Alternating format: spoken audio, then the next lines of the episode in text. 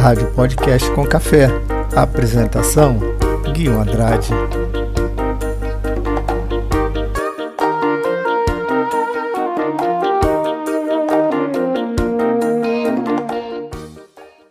Olá pessoal, tudo bem? Aqui Guilherme Andrade, podcast com café, Niterói, Rio de Janeiro, domingo 8 de agosto de 2021, 16 graus na cidade, domingo, Dia dos Pais, feliz Dia dos Pais. Muito obrigado você que está aqui na escuta do podcast. Começando mais um podcast com café.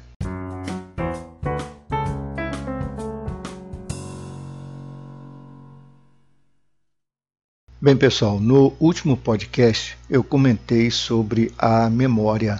Falei sobre a memória de curto, médio e longo prazo e deixei para neste podcast alguns questionamentos e também comentar os resultados sobre a pesquisa que eu realizei com os idosos na cidade do Porto, em Portugal. O envelhecimento é um processo enigmático. Nós iremos envelhecer e cada um vai apresentar um processo único, onde vários fatores contribuem para um envelhecimento mais saudável ou menos saudável, como a localização geográfica, o nível educacional, social, fatores emocionais e econômicos, entre outros. Afinal, esse processo do envelhecimento é contínuo, progressivo e irreversível, além de ser o reflexo de todas as experiências vividas ao longo dos anos.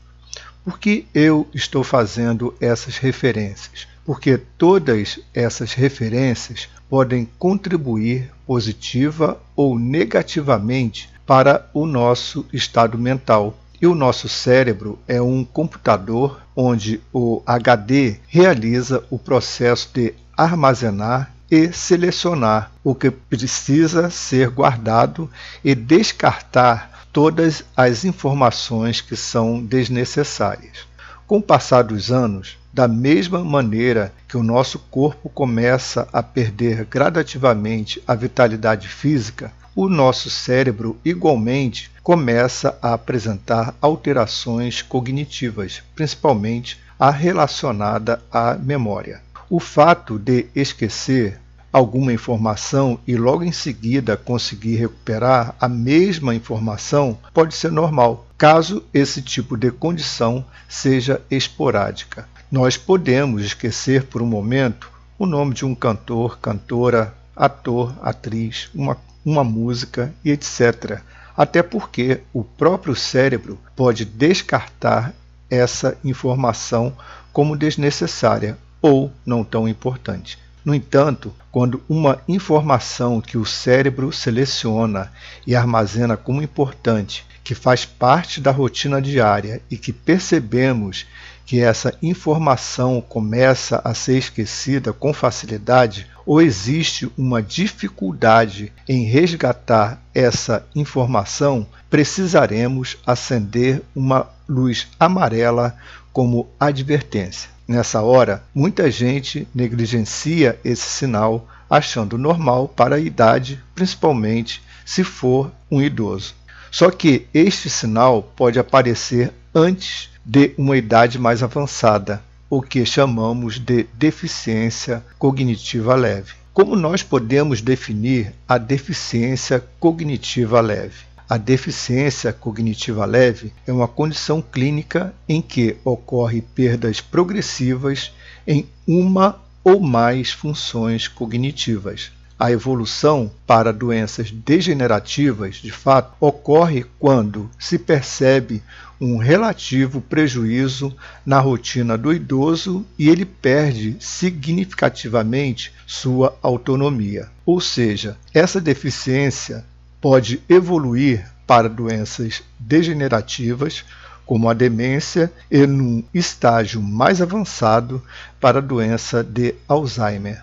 Eu vou fazer o seguinte: num próximo podcast eu vou falar sobre demência e também sobre a doença de Alzheimer, ok? Hoje a gente fixa na deficiência cognitiva leve, ok? Como eu falei, a deficiência cognitiva leve é uma condição clínica em que ocorre perdas progressivas em uma ou mais funções cognitivas. Quais são essas funções cognitivas? As principais funções cognitivas são a percepção, a atenção, a memória, linguagem e as funções executivas. É a partir da relação entre todas estas funções que entendemos a grande maioria dos comportamentos, desde o mais simples até as situações de maior complexidade e que exigem atividades cerebrais mais elaboradas. No último podcast, eu deixei alguns questionamentos. O que nós estamos fazendo para preservar a nossa saúde mental? Nos dias de hoje, essa pergunta torna-se mais abrangente e também muito importante. Até que ponto a, a pandemia, independente da idade, está afetando a nossa saúde mental? O nosso cérebro precisa de estimulação e desafios se não existir a estimulação, o cérebro começará a perder neurônios. No entanto, se o nosso cérebro for estimulado e desafiado, ele poderá aprender novas funções. Isto nós chamamos de neuroplasticidade. Como nós podemos definir a neuroplasticidade? A neuroplasticidade ou plasticidade neural é definida como a capacidade do sistema nervoso modificar sua estrutura e função em decorrência dos padrões da experiência, e a mesma pode ser concebida e avaliada a partir de uma perspectiva estrutural, configuração sináptica, ou seja, ativação das funções neuronais ou funcional modificação do comportamento, ou seja, o aprendizado de novas habilidades. Sintetizando, a neuroplasticidade é a capacidade que o cérebro tem de aprender e se reprogramar. Quando empreendemos novas experiências e aprendizagens, o cérebro estabelece uma série de vias neurais. Cada vez que ganhamos novos conhecimentos, através da prática repetida, a comunicação sináptica entre neurônios é fortalecida. E como isto acontece? Acontece através da neurogênese, que é o processo pelo qual novos neurônios são formados no cérebro. A neurogênese é crucial quando um embrião está se desenvolvendo, mas também continua em certas regiões cerebrais após o nascimento e durante toda a vida. Como eu comentei, o nosso cérebro precisa ser sempre desafiado, principalmente quando passamos dos 60 anos de idade. Pessoal, falar sobre a neuroplasticidade é empolgante e também muito interessante.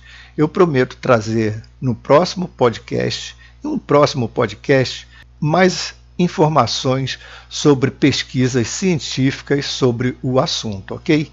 Então, eu vou dar algumas dicas que podem ajudar o seu cérebro com alguns treinamentos cognitivos. Por exemplo, as palavras cruzadas beneficia a atenção e memória. O dominó beneficia atenção, memória e funções executivas. A leitura beneficia a memória, atenção e raciocínio. A dança beneficia a coordenação corporal, a atenção e as funções executivas. Os jogos, diversos tipos de jogos, favorecem a interação social, a coordenação, atenção, percepção e memória. Aquele jogo de pega-varetas estimula a coordenação motora, a atenção, raciocínio e as funções executivas. Outros tipos de treinamentos cognitivos, por exemplo, a memorização de números, palavras, figuras de animais, a formação de palavras, labirintos e jogos de sete erros. Como podemos avaliar as nossas funções cognitivas? Como podemos fazer este tipo de avaliação? Existem dois tipos para avaliação das funções cognitivas. Existem pelo menos dois questionários que podem ser aplicados para avaliação das funções cognitivas. É o Mini Mental e o MOCA. O Mini Exame de Estado Mental, ou Mini Mental, é um dos questionários mais aplicados por aqueles profissionais que atendem a população idosa. Este teste é usado de forma eficaz para o rastreio cognitivo, como em casos de demências. Indica de maneira rápida a orientação temporal e espacial, a atenção, a capacidade de cálculo, a memória e evocação, a linguagem e a habilidade visoespacial do idoso. O Minimental é um instrumento altamente sensível e seus parâmetros psicométricos foram avaliados em inúmeros estudos científicos, sendo válido também para a nossa população brasileira. É fundamental que o profissional saiba fazer a avaliação dos resultados deste instrumento, para além da interpretação do score ou seja, da pontuação obtida durante a avaliação. A aplicação deste questionário deve ser compreendida como um rastreio de prejuízos nas funções cognitivas, não representando um teste diagnóstico. Indica apenas uma possibilidade ou uma possível demência e a necessidade de uma avaliação mais detalhada. O MOCA, também chamado de Montreal Cognitive Assessment, é um questionário desenvolvido para facilitar a detecção da deficiência cognitiva leve. O tempo para a realização de cada teste é de apenas 10 minutos. Pessoal, deu para ter um norte sobre o assunto? Façam uma avaliação sobre a importância de mantermos o nosso cérebro ativo, saudável e independente da idade. Vamos estimular os nossos idosos com atividades prazerosas e divertidas para que eles estejam sempre inseridos no nosso dia a dia, ok? Em 2019, eu fiz um curso em Portugal, na cidade do Porto, sobre atividade física para a terceira idade. E no final eu tive que fazer uma pesquisa para a elaboração da minha tese de conclusão de curso. Nessa pesquisa participaram 57 idosos maiores de 60 anos de idade de várias instituições, principalmente residência de idosos, que se prontificaram como voluntários para participar da pesquisa. Nessa pesquisa foram realizados vários questionários. Um questionário sociodemográfico, onde foram avaliados peso, altura, cintura abdominal, também informações sobre medicamentos, enfim, uma avaliação social. Foi feito o MOCA, o questionário, aplicação do MOCA, e também do Mini Mental, além do questionário de fragilidade e o questionário do IPAC. O IPAC é um questionário que permite estimar o tempo semanal gasto em atividades físicas de intensidade moderada e vigorosa, em diferentes contextos do cotidiano, como, por exemplo, trabalho, transporte, tarefas domésticas e lazer, e ainda o tempo despendido em atividades passivas, como, por exemplo, as atividades realizadas na posição sentada, como, por exemplo, assistir um programa na televisão. E para finalizar a pesquisa, foi aplicado um teste para verificar o nível de fragilidade de cada participante. Foram quatro meses de pesquisa para aplicação dos questionários, avaliação dos dados e elaboração final dos resultados. Para sintetizar, a pesquisa chegou ao seguinte resultado: os idosos que realizaram atividade física apresentaram melhores resultados nos questionários propostos e, em consequência, apresentaram melhores parâmetros cognitivos em relação aos idosos sedentários, detectados através do IPAC, que é o questionário que permite estimar o tempo semanal gasto em atividades físicas de intensidade moderada e vigorosa. A pesquisa mostrou que os idosos sedentários também mostraram maior probabilidade de desenvolver obesidade e, consequentemente, o aumento da cintura abdominal. A pesquisa também observou que os idosos com melhor nível educacional obtiveram maiores pontuações nos questionários do Minimental e MOCA, ou seja, menor probabilidade de apresentar deficiência cognitiva leve e o desenvolvimento de demência e a doença de Alzheimer. Conclusão da pesquisa: pratique atividade física para manter sua mente saudável, evitando assim o processo de degeneração neural ou doenças neurológicas. Então, a grande conclusão do curso o grande resultado foi este: a prática da atividade física associada com o treinamento cognitivo, ele beneficia e melhora as funções cognitivas. Daí a importância de mantermos a atividade e os exercícios físicos presentes em nossa rotina independente da idade, assim como incluirmos os treinamentos cognitivos com a finalidade de estimular as funções cognitivas. Bem, pessoal, este foi o nosso podcast com café de hoje, domingo, 8 de agosto de 2021. Eu pretendo trazer aqui para o podcast informações sobre saúde e qualidade de vida.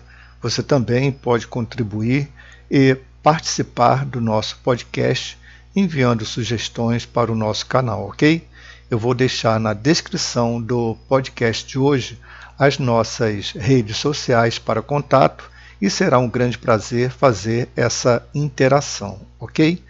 O podcast com café está presente e disponível em diversas plataformas digitais. Muito obrigado pela sua companhia e atenção divulgue o podcast com café para os seus amigos e ajude o crescimento do nosso canal. Valeu? Muito obrigado, um grande abraço e até o próximo domingo. Tchau, tchau.